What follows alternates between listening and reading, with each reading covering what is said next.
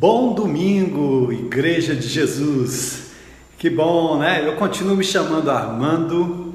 Estou aqui na quarentena, um discípulo de Jesus na espera, mas ainda assim ligado com muitas coisas ao redor do país, na nossa cidade, né? Daqui do meu cantinho, onde eu estou realmente esperando e aguardando.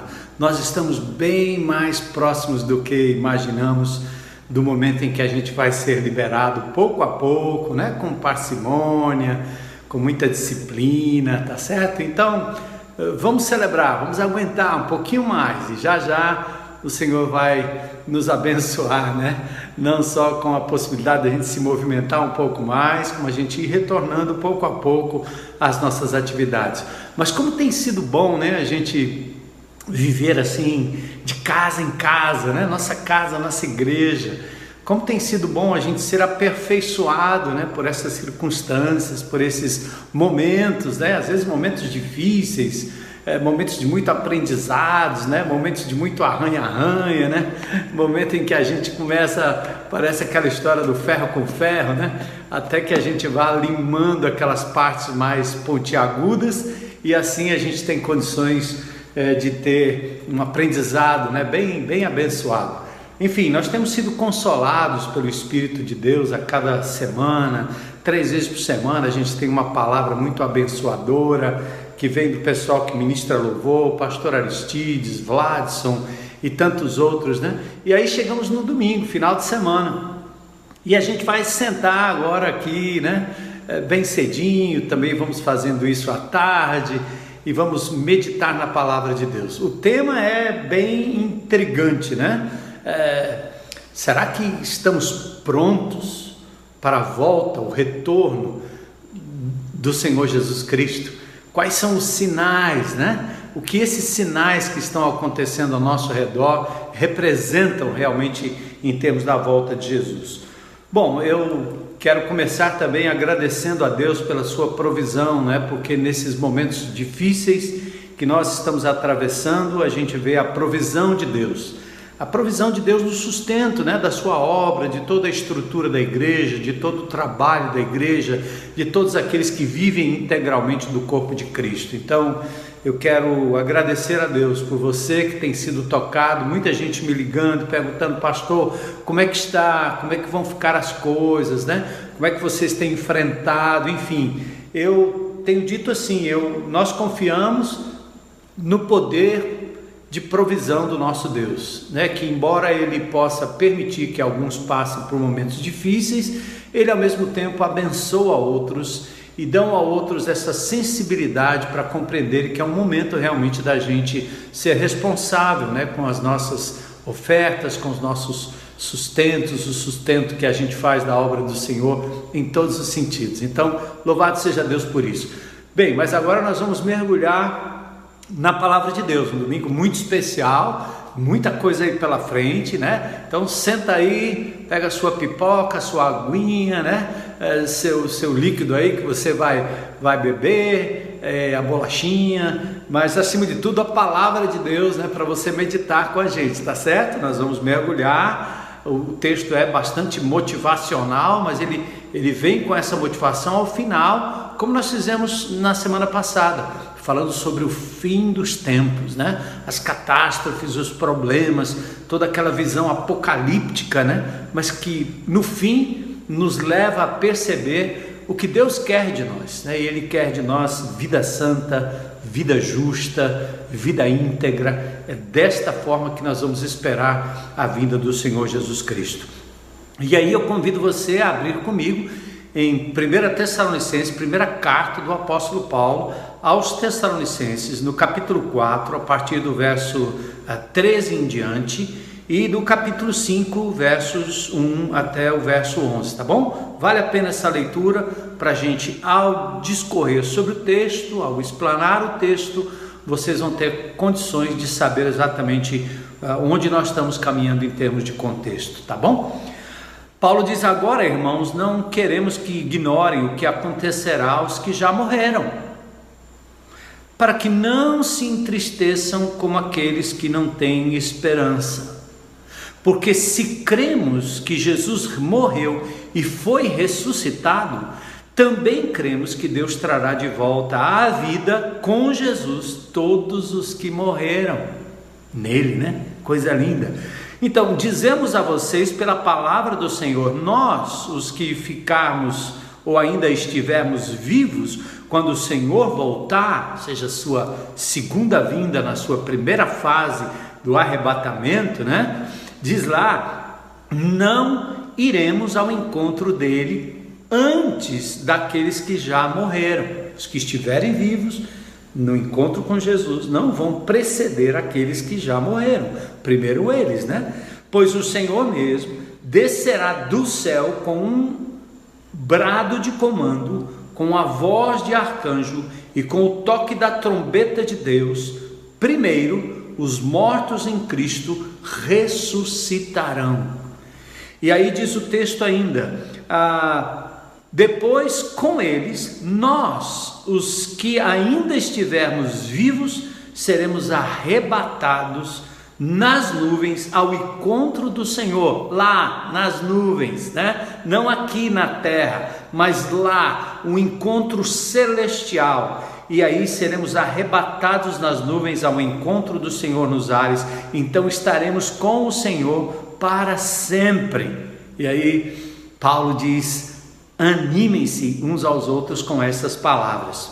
E aí no capítulo 5 ele continua dizendo assim: Não é necessário, irmãos, que eu lhes escreva sobre quando e como tudo isso acontecerá, pois vocês sabem muito bem que o dia do Senhor virá inesperadamente, como um ladrão à noite.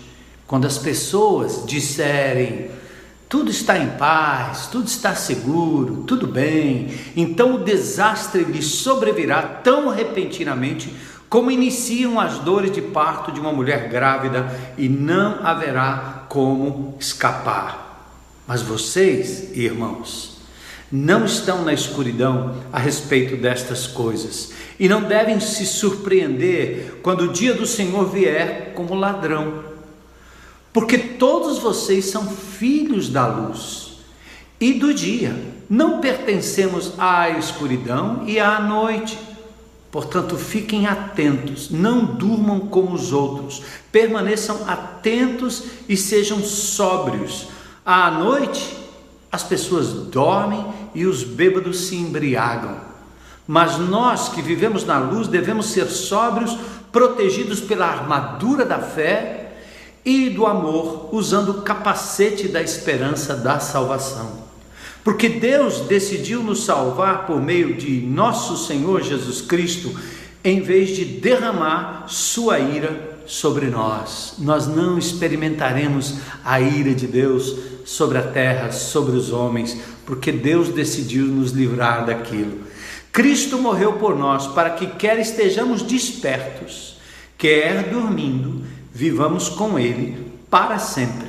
Portanto, animem-se e edifiquem uns aos outros como têm feito. Que palavra abençoadora, não é? Louvado seja Deus pela Sua palavra. Senhor, abre o nosso coração, concentra a nossa mente, para que a gente possa passar aqui momentos preciosos de meditação nesse texto e tudo aquilo que vem no, no entorno dessa expectativa do dia do Senhor, a fim de que a tua igreja esteja cada vez mais preparada. Oramos pelos nossos governantes, Senhor. Oramos por esse momento de reabertura. Oramos por esse momento, Senhor, em que nós estamos checando os números e nós oramos para que o Senhor possa realmente reter, parar, estancar a corrupção do nosso país, para que cada centavo dos nossos impostos cheguem àqueles que de verdade necessitam.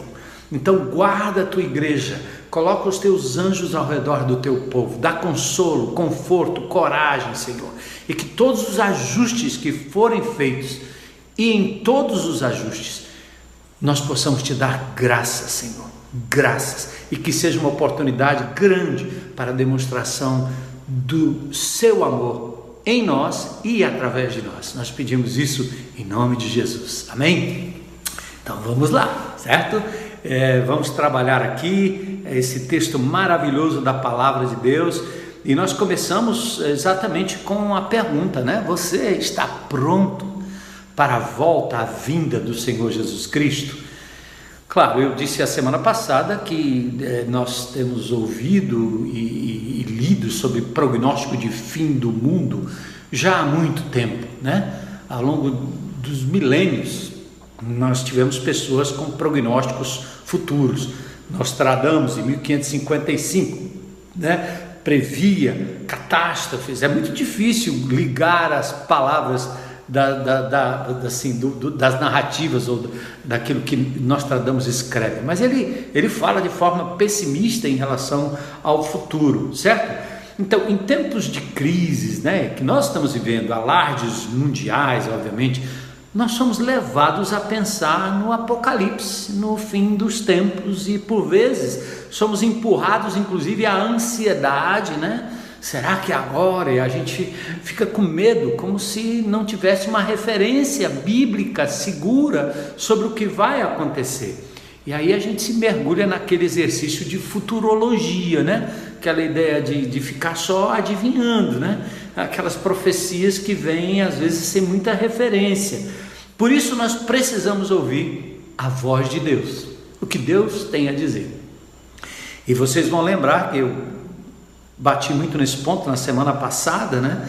Que os discípulos, sempre que perguntaram a Jesus se aquele era o momento, quando aconteceria, quando eles estavam preocupados com o cronos, com o tempo, com a cronologia, Jesus sempre disse: Não lhes compete conhecer tempos ou épocas ou datas que o Pai estabeleceu pela sua própria autoridade. Atos 1, eh, verso 7.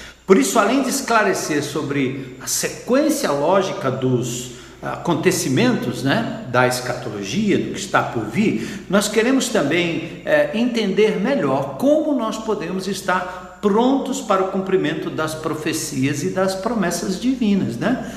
E por isso esse contexto de 1 Tessalonicenses capítulo 4 e capítulo 5, tá bom? Os dois capítulos. Nos dois primeiros ou três primeiros capítulos de Tessalonicenses, o apóstolo Paulo não só defende o seu apostolado, né, mas ele mergulha aqui agora no coração da carta. Nos três primeiros, ele introduz muito sobre a vida e sobre o procedimento do apóstolo, que deu a ele então, obviamente, o direito de exortar e falar de forma profética, né, como um um canal de revelação de Deus. Então ele, ele faz essa introdução nos três primeiros capítulos e agora ele entra mais nessa questão profética. Então, Paulo, com base nos profetas do Velho Testamento, ele anuncia o grande e terrível dia do Senhor. Dia do Senhor. Você, você vai ler isso no Velho Testamento, como você vai ver também no Novo Testamento. Isso com base, por exemplo, nas profecias de Joel o, dia do Senhor é um dia do grande ajuntamento no vale da decisão. Vale da decisão. Eu estive recentemente lá naquela região do Carmelo, de onde você pode olhar e ver o vale da decisão, né? O Armagedon, aquele lugar da batalha final. Meu Deus, está tudo ali, né? Tem espaço, as tropas chegando do norte então, coisas assim tremendas. Quando você olha aquilo, diz: Meu Deus, o lugar existe, né? É aqui, né? Então a Bíblia fala, e o apóstolo Paulo fala então desse dia do Senhor. Mas olha que interessante, não é um dia de 24 horas, tá certo? É, é, esse dia se refere tanto a um momento na história, ou como um período um pouco mais longo, onde Deus está, estará trazendo juízo e também livramento, certo? O dia do Senhor, então, pode ser uma época, o dia do Senhor virá. O dia pode ser uma época, um, um momento curto ou um momento longo na história, tá certo? Onde Deus então se manifesta trazendo juízo e livramento ao mesmo tempo.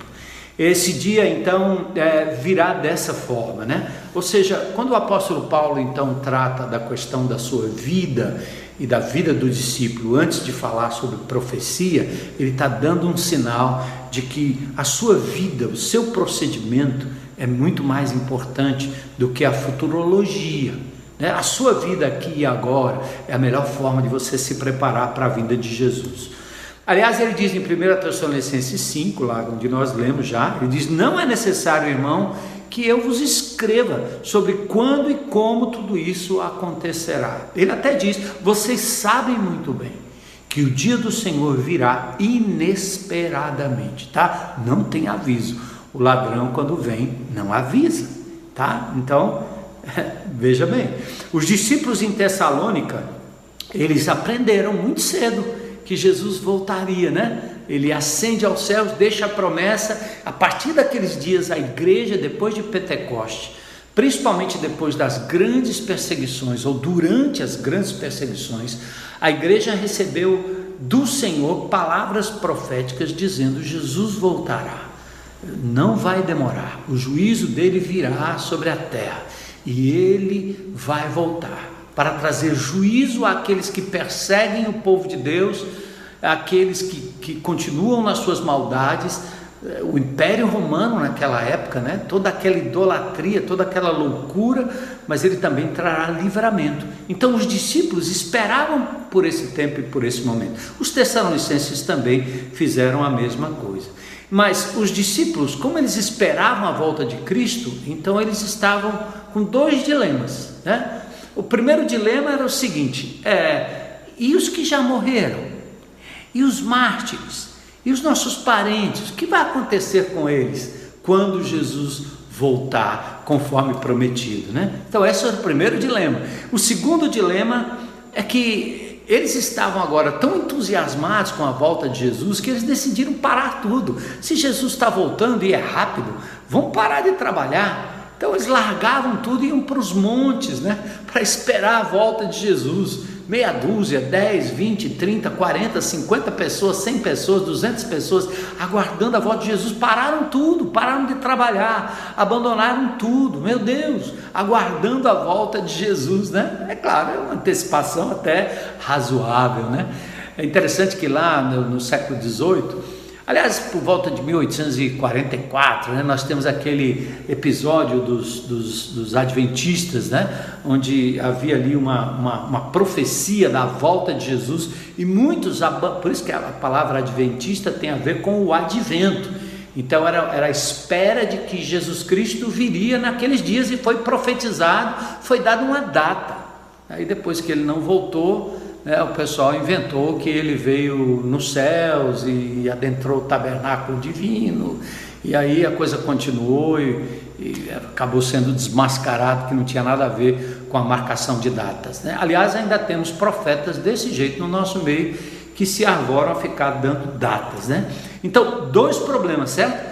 Para guardar a volta de Jesus, eles queriam saber sobre os mortos e queriam saber também se agora, né, não saber, mas eles estavam simplesmente abandonando tudo, né? Então, é, por isso o apóstolo Paulo, no verso 4, é, aliás, capítulo 4, versos 11 e 12, ele diz: Tenham como objetivo uma vida tranquila, ocupem-se com seus próprios negócios, seus próprios assuntos, trabalhem com suas próprias mãos. Olha o que Paulo está dizendo. Você, você tem esperança no porvir? Então não pare. Não é só esperar, é esperançar. É continuar firme no propósito de viver a vida um dia de cada vez, sem abandonar tudo, sem essa loucura, né? Tá certo? Então, Pedro apontou até para isso. Nós lemos na semana passada, em 2 Pedro, lembra? No, no, capítulo 3, Pedro dizia que alguns distorciam a palavra de Paulo, não entenderam direito o que ele estava dizendo. Ele falou que Jesus voltaria, mas que nós deveríamos continuar vivendo a vida aqui de forma santa, pura e etc. Né? Então, escatologia não deve produzir senão santidade. Qualquer escatologia que não produza temor a Deus e santidade, ação aqui e agora, piedade, santidade e justiça, não é escatologia, é futurologia pura. E nós não podemos entrar nessa, né? Como povo de Deus, tá bom? Então vamos falar um pouquinho sobre o dia do Senhor. Ele diz aqui em 1 Tessalonicenses 5, versos 2 e 3: Irmãos, quanto aos tempos e épocas, não precisamos escrever-lhes, pois vocês mesmos sabem perfeitamente que o dia do Senhor virá. Então vamos lá. Esse dia do Senhor refere-se a um período em que Jesus age na história trazendo juízo e livramento. Essa frase aparece 19 vezes no Novo Testamento, no Velho, aliás, e quatro vezes no Novo Testamento e tantas outras referências. O dia do Senhor, aliado ao retorno de Jesus, certo? É, está dentro do cronograma escatológico já anunciado por Daniel, lá no capítulo 9 lá no livro de Daniel, no Velho Testamento, falando sobre as 70 semanas do profeta Daniel, tá certo? Ali o, o, anjo Gabriel responde à oração de Daniel e revela a ele o calendário sobre o futuro da nação de Israel, povo de Deus, com o qual Deus estava lidando lá no Velho Testamento. Daniel capítulo 9, versos 24 e 27. Acompanhe comigo. O verso 24 diz: um período de 70 semanas de sete, 70 semanas de sete, e aqui 70 semanas de sete anos, foi decretado ao seu povo e à sua cidade santa lá em Daniel, para dar fim à rebelião, acabar com o pecado, fazer expiação pela culpa, olha que interessante, trazer justiça eterna, confirmar a visão profética e ungir o lugar santíssimo. Então aqui nós temos uma sequência de episódios, né? Então, 70 semanas de sete. O que, é que nós estamos falando? 70 semanas vezes 7, aliás, 70 semanas, estamos falando de 490 dias. E se considerarmos que cada dia representa um ano nessa escatologia divina, nós temos 490 anos aí em que o Senhor está dizendo vai acontecer algo a partir de Daniel. Olha que interessante. Daniel está no exílio babilônico, não é? Então, qual é a finalidade dessa profecia dada para Daniel? Essas 70 semanas. Primeiro, dar fim à rebelião, acabar com o pecado, espiar a culpa, certo? Aí o Messias vem nesse primeiro momento como cordeiro, como servo, espiar a culpa. Daniel antecipando ainda a primeira vinda de Jesus. E depois o resto do texto diz trazer justiça, né? Confirmar a visão profética e ungir o lugar santíssimo. Aí o Messias vem como rei, como leão, né? Vem para o templo, vem para estabelecer aqui um milênio de justiça. E o verso 25 de Daniel, capítulo 9: Ouça e entenda: passarão sete semanas e mais sessenta e duas semanas desde que foi, foi dada a ordem para reconstruir Jerusalém. Daniel está no exílio, ele está no exílio babilônico. Jerusalém está lá destruída. Olha a profecia divina como mexe com os reinos. Não se apavorem. Não é a América, não é a China, é, não é a Coreia do Norte, nem a Coreia do Sul que vai comandar uh, o xadrez, né? O, o, o tabuleiro da história, tá certo? Mas é o Senhor Jesus. Olha aí, ele está aqui em Daniel dando todo um quadro daquilo que aconteceria no futuro, e a gente olha para trás e diz: de fato aconteceu. Neemias capítulo 2, verso 1 diz que Artaxerxes permite que Neemias retorne para reconstruir os muros em 444 antes de Cristo. Vamos colocar 450 anos antes de Cristo. Depois do decreto para mandar restaurar e reconstruir Jerusalém até o ungido, até que o ungido venha, diz o texto que seriam sete semanas mais 62 semanas. Sete mais 62, né? Dá 69. Então, 69 semanas. Fica faltando uma. A septuagésima semana ela é muito importante. Né? Então nós estamos falando de 7 mais 62, 69 semanas, vezes 7 são 483 anos. Observe aí de novo que resta uma semana. É essa semana que virá e nós vamos entendê-la, tá certo? Ah, os números complicados, né, pastor? Mas está na Bíblia e, e talvez você vai gostar de examinar isso melhor. Então nós estamos falando entre 445, quando a ordem foi dada para reconstruir Jerusalém, acrescentando às 69 semanas, 483 anos, nós chegamos mais ou menos, mais ou menos em 6 de abril do ano 32 da nossa era. Exatamente na época da crucificação de Cristo, na época em que o ungido é sacrificado, a expiação pelo pecado. Alguém paga o preço do nosso pecado. Gente, foi precisa demais a profecia. Muito lindo, né? Dá um glória a Deus aí na sua casa, tá certo? E o verso 26, depois desse período de 62 semanas de sete, certo? Obviamente, somando as sete semanas também, o ungido será morto Olha aí. E nada dele restará. Surgirá um governante. Esse governante, cujo, cujo exército vai destruir a cidade e o templo. Gente, a cidade foi reconstruída quatrocentos e tantos anos atrás.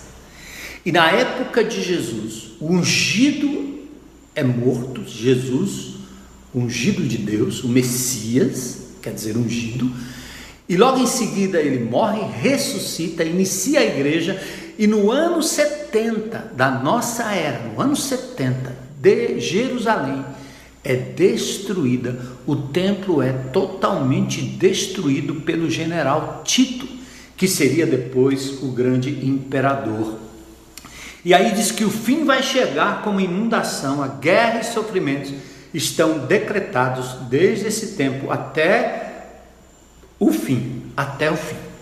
Tá bom, mas agora eu quero falar para vocês sobre, é, é, se a gente puder dar uma olhadinha no, no, gráfico aqui, né? É sobre o intervalo entre a 69 semana, são 70 semanas? 70, né? 70.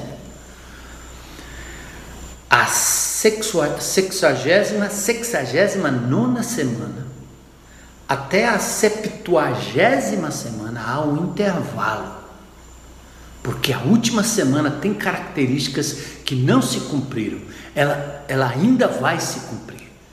Esta última semana, né, de, de, de sete anos, que no Apocalipse, em outra literatura, também é dividido em três anos e meio e três anos e meio. Olha que interessante. Esse intervalo entre a 69 semana e a 70 semana é o que nós podemos chamar do tempo dos gentios. É a nossa vez, a sua vez. É a vez da Igreja de Jesus, composta de toda tribo, língua, raça e nação. Deus dá um intervalo na história de Israel, um intervalo, porque Israel não cumpriu o seu papel de ser luz do mundo, de pregar a todos os povos. Israel se encolheu, se em si voltou para si mesmo e perdeu tanto essa característica de misericórdia e de amor que acabou morrendo. Aliás, mataram o Messias, não o reconheceram. Algo que pode acontecer também com a gente, também com você, também comigo nos importarmos com a salvação apenas para os nossos próprios benefícios, ou seja, para nós mesmos, né? E Deus teve que tirar o reino de Israel e entregar um reino a um novo povo que pudesse dar os seus frutos. E aí nós temos um intervalo. Olha que interessante. E para comprovar isso, eu vou mencionar três capítulos que depois você pode ler: Romanos 9, 10 e 11. E eu vou ler apenas alguns versículos, aliás, 24, 25 e 26, três versículos do capítulo 11. Acompanhem comigo. Vocês eram por natureza ramo cortado, vocês gentios, nós, tá certo? E ramo cortado de uma oliveira brava. Portanto, se Deus se mostrou disposto a fazer ao contrário à natureza, ao enxertá-los em sua árvore cultivada, ou seja, nós gentios, fomos enxertados na árvore original, que é exatamente o povo de Israel, né? o povo escolhido lá do Velho Testamento. Estará ainda mais disposto a enxertar os ramos naturais de volta, porque ele os cortou. Israel foi cortado do plano de Deus para que a igreja pudesse ser inaugurada e atingir até os confins da terra, né? até o nosso Ceará e todos os lugares é, onde estão pessoas nos, nos vendo agora. Olha que coisa linda, né? Então, mas ele está dizendo: olha, eu cortei Israel e dei oportunidade a você, mas imagine o que eu vou fazer quando eu trouxer de volta os galhos naturais, né? Irmãos, quero que vocês entendam esse mistério para que não se orgulhem de si mesmos. Vocês, irmãos, vocês gentios, nós, né? Alguns do povo de Israel têm o coração endurecido, mas isso durará. Atenção aqui. Eu vou falar agora do intervalo da 69 semana até a 70 semana, um intervalo aí, que não se faz conta, mas é chamado, mas isso durará apenas até que o tempo do gentio se complete. Parece que as 70 semanas têm ligação com a nação de Israel. Enquanto Deus está lidando com os gentios, que somos nós, a sua igreja, gente de toda tribo, língua, raça e nação, Deus está deixando aqui o intervalo Israel de lado, mas ele voltará a lidar na septuagésima semana. E assim todo Israel será salvo. Olha que coisa linda. Como dizem as Escrituras, o libertador virá de Sião e afastará Israel da impiedade. Gente, isso acontecerá no final da tribulação. A igreja não estará aqui, porque nós seremos arrebatados antes. Verso 27: O governante fará um tratado com muitos por um período de uma semana. Ou seja, no início da grande da tribulação, certo? Dos sete anos, que é a septuagésima semana, vai haver uma paz mundial, um tratado mundial de paz, inclusive com Israel, permitindo que Israel reconstrua o seu templo, retome o sacrifício lá em Jerusalém, certo? Então isso acontecerá numa parte é, é, é, daquela semana, mas depois da metade desse tempo ele acaba com os sacrifícios e com as ofertas e numa parte do templo vai colocar uma terrível profanação. Antíoco Epifânio fez isso antes de Cristo, anos 60 por aí ele colocou, ele sacrificou um porco dentro do templo, uma, uma, uma dessacralização, uma ofensa, uma abominação, até que o destino declarado para esse profanador seja finalmente derramado sobre ele. Então, como estar pronto para a volta de Jesus, né? E, e, o dia do Senhor? Bom, o dia do Senhor inclui acontecimentos como livramentos, lembra? Julgamentos e destruição. Paulo dá receita de, de, de Deus para que a igreja saiba aguardar a manifestação do dia do Senhor. Primeiro, ele diz lá no capítulo 4, versículos 1 a 12: uma das coisas é livrem-se da imoralidade e livrem-se da preguiça. A segunda vida deveria conduzi-los a uma vida de santidade, né? de limpeza, de arrependimento, de deixar os maus hábitos, tá certo? E quem continua em pecado a despeito dos sinais de Deus são aqueles que acreditam no aniquilamento da alma, que não têm nenhuma fé em relação ao futuro. Por isso eles é, ignoram a existência de Deus e se doam às orgias, à imoralidade, ao ócio físico, né? E até espiritual. Daniel 12, versos 9 e 10 diz assim: Depois de ouvir sobre o fim, Deus disse a Daniel: Agora vá Daniel, pois aquilo que eu disse será mantido em segredo e selado até o fim. Muitos serão purificados, limpos e refinados por essas provações, como essas que nós estamos passando agora, né? Com a pandemia, o coronavírus, o confinamento. Os perversos, porém, continuarão em sua perversidade e nenhum deles entenderá. Olha aí, profetizado lá atrás: somente os sábios compreenderão o seu significado. Vamos pedir a Deus sabedoria, não é? E aí, eh, eh, nós entramos mais no capítulo 4, agora a partir do verso 13 que nós lemos, e você vai entender os dois estágios da segunda vinda. Jesus voltará, tá certo? Mas essa segunda vinda dele tem dois estágios. Uma, um estágio nos ares, quando ele vem para buscar a sua igreja, arrebatamento, e o segundo estágio, quando ele vem com a sua igreja para assim pisar no Monte das Oliveiras, Zacarias capítulo 14. Então, primeiro o encontro do Senhor nos ares, gente. Não, ninguém o verá, só os santos o verão, certo?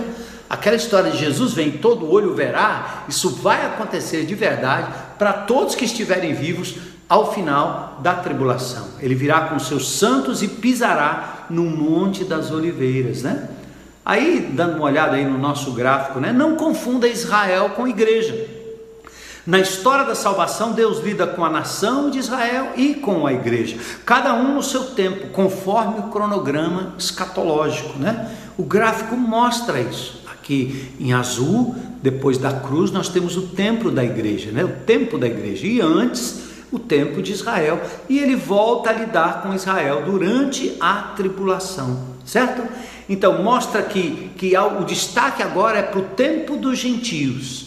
É, Romanos 11, 25 e 26 de novo. Alguns do povo de Israel têm o coração endurecido. Isso vai durar apenas até que o tempo dos gentios se complete. Né? É o que diz a palavra de Deus. Reconheça também os desdobramentos da segunda vinda. Né? Dá uma olhada aí no gráfico novamente e mostra os dois estágios. Ele vem para a igreja e vem para Israel. Tá certo? O arrebatamento é antes da tribulação. É, a, a, presença pessoal de Cristo à terra se dá ao final da tribulação. Quando aí sim aqueles, aquelas pragas, aquelas coisas catastróficas do Apocalipse se cumprem na terra. Há três anos e meio de paz, é rompido o tratado de paz com Israel, e depois, nos últimos três anos e meio, certo? Do, da, lembra da 70 semana que nós pulamos da 69 para o tempo dos gentios, o intervalo, entramos na 70 semana, sete anos, certo? A partir do arrebatamento da igreja, inaugura. Por isso nós não temos que ficar preocupados, nós podemos até pensar qual é o perfil do anticristo, né? Se, se agora o, o, o cenário está sendo montado, o palco está sendo montado, mas a hora que a peça começar de verdade, você e eu não estaremos aqui. Se você acredita em Jesus como Senhor e Salvador, você não estará aqui, tá certo? Porque seremos arrebatados. E tem um texto de Mateus que diz assim: ó, vão estar dois ali na lavoura, daqui a pouco um é levado, outro é deixado. Né? Então, leia lá o livro, Deixados para Trás. Veja o filme, Deixados para Trás. Né? Vai ter gente no avião. Se o piloto for crente, bye bye, porque ele vai. E o resto que não tem Jesus vai ficar, quem tem vai também, né? É assim, um será deixado e outro será levado. Arrebatamento, a primeira fase da segunda vinda de Jesus, ele vem, tá visto? Mas tem dois estágios. Um, ele vem para a igreja, arrebatamento, encontro da igreja com Jesus nos ares como autoridade divina, é com autoridade divina, né? O apóstolo Paulo ele encoraja os tessalonicenses quanto ao futuro dos cristãos vivos e mortos. Aí é que ele diz: olha, não se preocupe. Nós que estivermos vivos quando Jesus voltar, e pode ser agora, pode ser daqui a pouco, pode ser essa semana, ele diz: Nós não vamos preceder os que morreram, eles vão ressuscitar primeiro. Minha mãe que entregou a vida a Jesus, meu pai que entregou a vida a Jesus, minha sogra que morreu, né? Pessoas que morreram em Cristo, eles vão primeiro. Olha aí, não fique preocupado, não fique chorando como os demais que não têm esperança, né? Eles vão na frente, eles estão melhores, né? O, espírito está com o Senhor, o corpo será ressuscitado primeiramente. Glória a Deus. E depois nós os que ficarmos vivos teremos o privilégio de sermos arrebatados, né? Como Enoque foi, como Elias foi, então coisa coisa poderosa, né? Coisa poderosa demais, demais. Então, antes que se cumpra o dia do Senhor, anunciado exatamente nos sete anos de tribulação. O segundo momento da, da segunda vinda, a primeira foi quando Jesus veio e morreu por nós, certo? Ele retorna a Jerusalém, ele desce no Monte das Oliveiras, ele vai ganhar a batalha do Armagedon, haverá um reino milenar, o templo vai ser restabelecido e haverá festa dos tabernáculos. Nós não temos templo lá ainda, não, gente. Então, essas profecias, inclusive em Mateus, tem tudo a ver com o judeu, templo, sacrifício e etc. Né? Então haverá festa dos tabernáculos. Depois dos sete anos de tribulação, nós temos aí a inauguração do milênio. E no capítulo 5, versículos 1 a 10, ele diz como você deve aguardar a volta de Jesus. Primeiro, atento, vigilante. Paulo relembra que aquilo que eles já sabiam, né? Não é necessário que eu lhes escreva, vocês sabem muito bem. Versos, verso 2, né, do capítulo 5. Aí, como virá esse dia? Versos 2 e 3. Inesperadamente, como ladrão, ninguém espera. E como ele virá também? Inadiavelmente, como a mulher que está para dar a luz. Meu amigo engravidou, não tem jeito, você pode até abortar, mas vai nascer, certo? Então é isso aí. E outra coisa, quando as pessoas disserem tudo em paz, tudo seguro, tudo tranquilo, então olha, volta, me parece aqui que nem será num tempo de muita tribulação. Não, tá tudo calmo, tudo tranquilo, né? Então o desastre lhe sobrevirá repentinamente, como inicia ou como início, aliás, da chamada dor de parto de uma mulher grávida. E eles não vão escapar, né? E como a humanidade vai reagir? Capítulo 5, versículos 3 até o verso 10. Como é a reação do filho das trevas? Entende? Nós estamos falando de futuro e como nós devemos reagir, se estamos prontos, tá certo? Então, primeiro, a, a reação dos filhos das trevas. A incredulidade faz com que as pessoas vivam na orgia, como se Deus não existisse, como se o relógio de Deus não estivesse andando. É assim que nós estávamos antes da pandemia. Agora está todo mundo aí quietinho, todo mundo temente. Nunca se ouviu falar tanto em Deus, tanto em oração tanto em receio e medo do futuro, porque perderam o chão, perderam a muleta na qual ele, a raça humana andava, né? a prepotência de, humana. E aí diz o texto da palavra de Deus que as pessoas à noite elas dormem, mas também se embriagam, ou seja, procuram a, a escuridão para fazer aquilo que não, não se deve fazer. E para mim é tanto a noite literal quanto é a escuridão da alma que mesmo durante o dia, à luz do dia, fazem loucuras com seus olhos, com seu corpo, com a sua vida. Que coisa triste. Os incrédulos preferem a noite, preferem as trevas, o vício que os embriaga e os levam à imoralidade, né? aos pensamentos é, de que Deus não vai cobrar nada, que nunca vai acontecer. Então, comamos e bebamos, né? Pois amanhã morreremos. Isto até que a destruição venha repentinamente sobre eles. Verso 3: Quando as pessoas disserem tudo está em paz, tudo legal, tudo tranquilo, tudo seguro, agora está tudo sob controle, o desastre lhes sobrevirá tão repentinamente como iniciam as dores de parto. Como é a reação dos filhos da luz? Ah, verso 4. Gente, que lindo, né? Mas vocês, irmãos, nós que temos Jesus como Senhor e Salvador, você que pode entregar sua vida a Jesus hoje, né? Não estamos nas trevas, para que esse dia nos surpreenda como um ladrão. Não, nós não estamos nas trevas, nós andamos na luz. Não há surpresas para aqueles que andam na luz.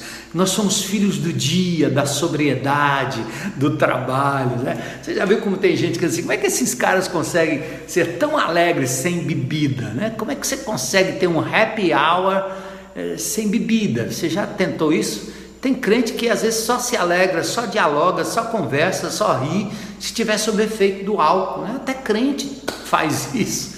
Não tem necessidade, né? Até que não é, é censurável de todo que você é, experimente lá seu, sua taça de vinho, seja lá o que for, né? Tem gente que faz isso com liberdade e tudo bem, mas fazer isso como uma forma única de estar alegre, de ter comunhão, de ter celebração, não é correto.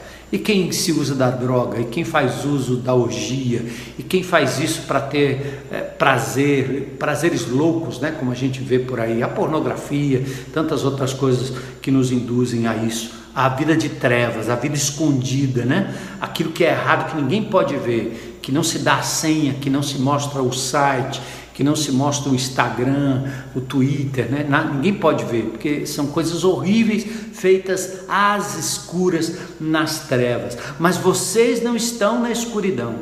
A respeito dessas coisas e não devem se surpreender quando o dia do Senhor vier como ladrão. Você não está no escuro, você está bem hoje, amanhã e depois. Então Jesus pode voltar a qualquer momento, sem surpresa, né?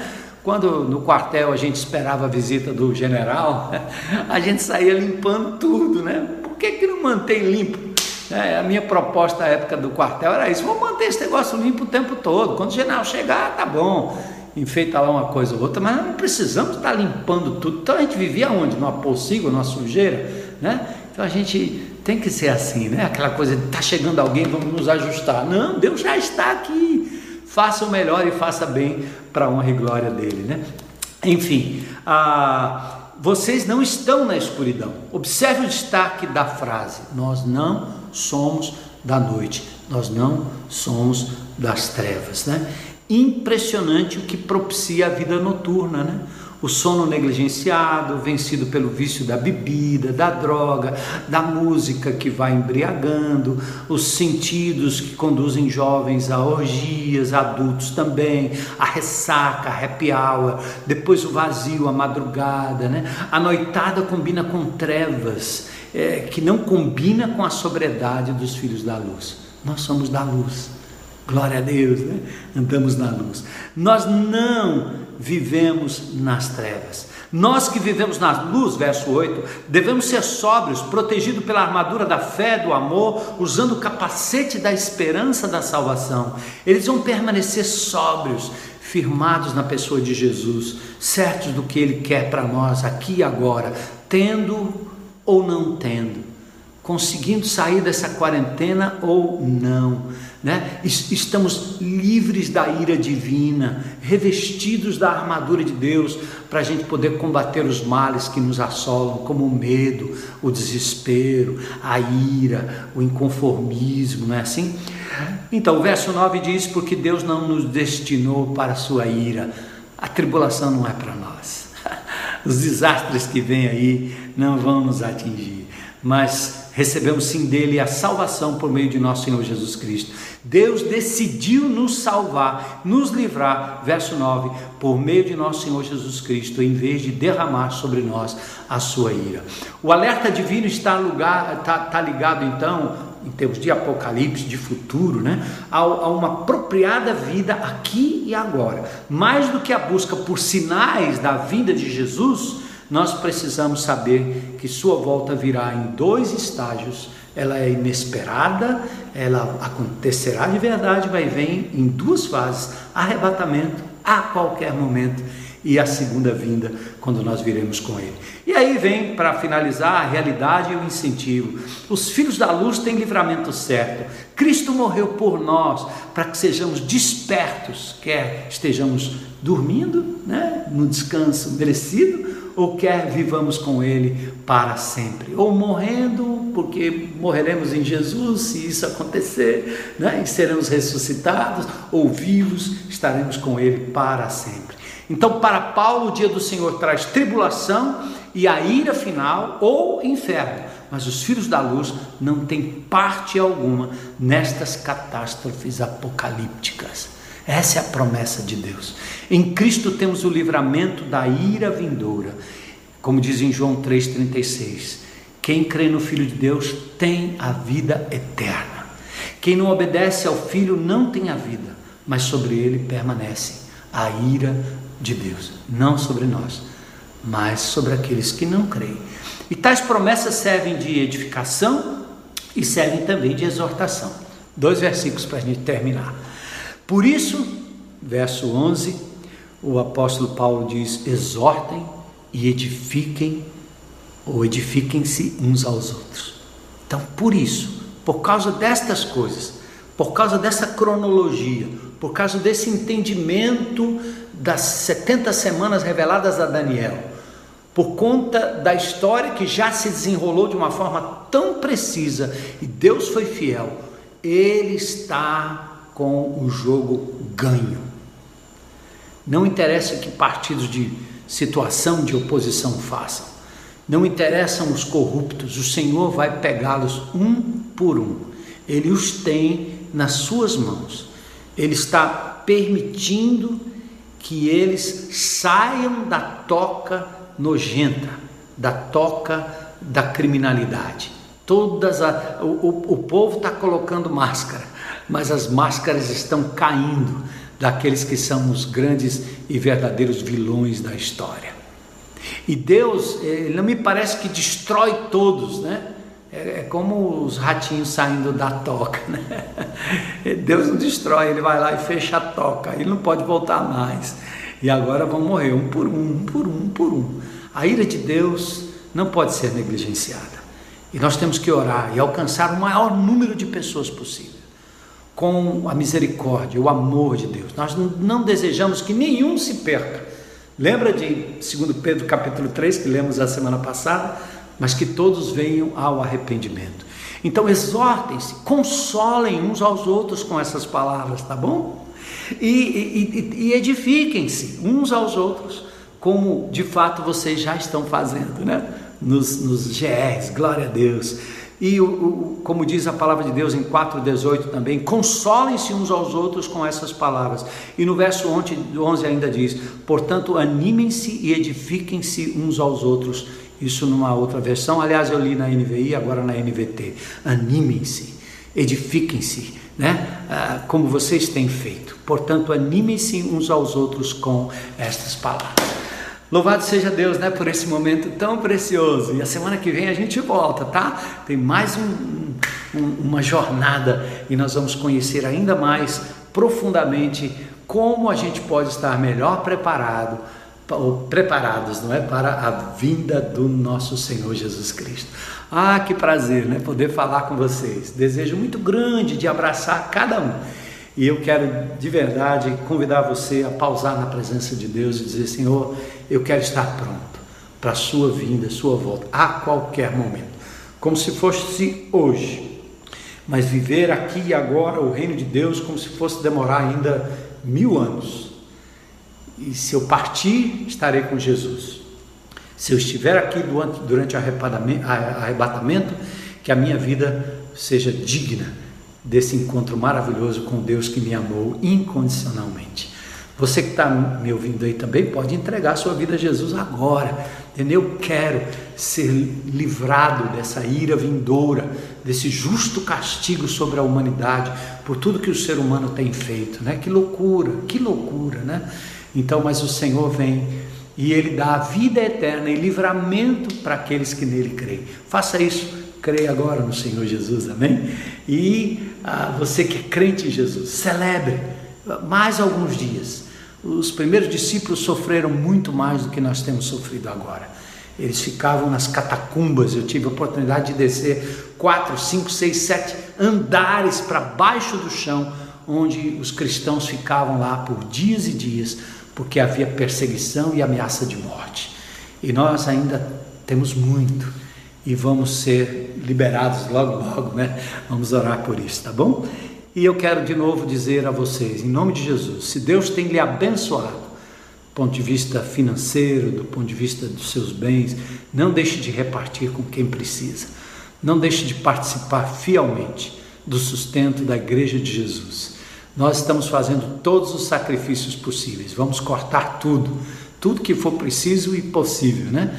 Estamos dispostos a todo e qualquer sacrifício. Mas eu também sei que o Senhor não vai nos desamparar, como nunca nos desamparou em momentos em que nós vivemos crises talvez até piores do que essa. O Senhor é fiel e vai continuar levantando pessoas fiéis. Muito obrigado, Senhor, por esse momento da história. Obrigado por cada vida, por cada família da IBC. Que você tenha um domingo abençoado e uma semana muito linda e que você levante o seu ânimo com essas palavras. Jesus virá, ele virá, ele virá, Maranata, ele está vindo, ele virá, Jesus virá outra vez, ele vive, ele ressuscitou e nós vamos ser arrebatados com ele. Glória a Deus, né? Que coisa boa. Enquanto isso, vamos viver para a glória dele, antecipando o reino, trazendo Jesus para dentro da nossa casa, da nossa vida, do nosso lado, do nosso tablet, do nosso, do, do, nosso telefone, né? smartphone. Vamos trazer para dentro da nossa casa, celebrando paz com, com as pessoas que estão dentro da nossa casa. Vamos assim viver para a glória de Deus como igreja de Jesus. Muito obrigado, tá certo? Eu continuo aqui ah, na quarentena, é, servindo ao Senhor em várias áreas, conectados com muitas coisas que estão acontecendo em Brasília, em Fortaleza. Estamos na iminência de termos um projeto lindo para tirar os moradores de rua uh, lá do centro. Ore por isso, participe, nós vamos precisar da sua participação. Estamos aí como agentes de distribuição de cestas básicas no Ancuri, né, uma comunidade que não teve praticamente nenhum caso do Covid por lá. Então é muito bom celebrar tudo isso, né? O que Deus tem feito em nós e através de nós. Para honra e glória de Jesus, até próximo domingo. Deus abençoe. Durante a semana, segunda, quarta e sexta, às 19h30, nós temos o nosso programinha muito especial. Tá bom? Deus abençoe. Beijo, beijo.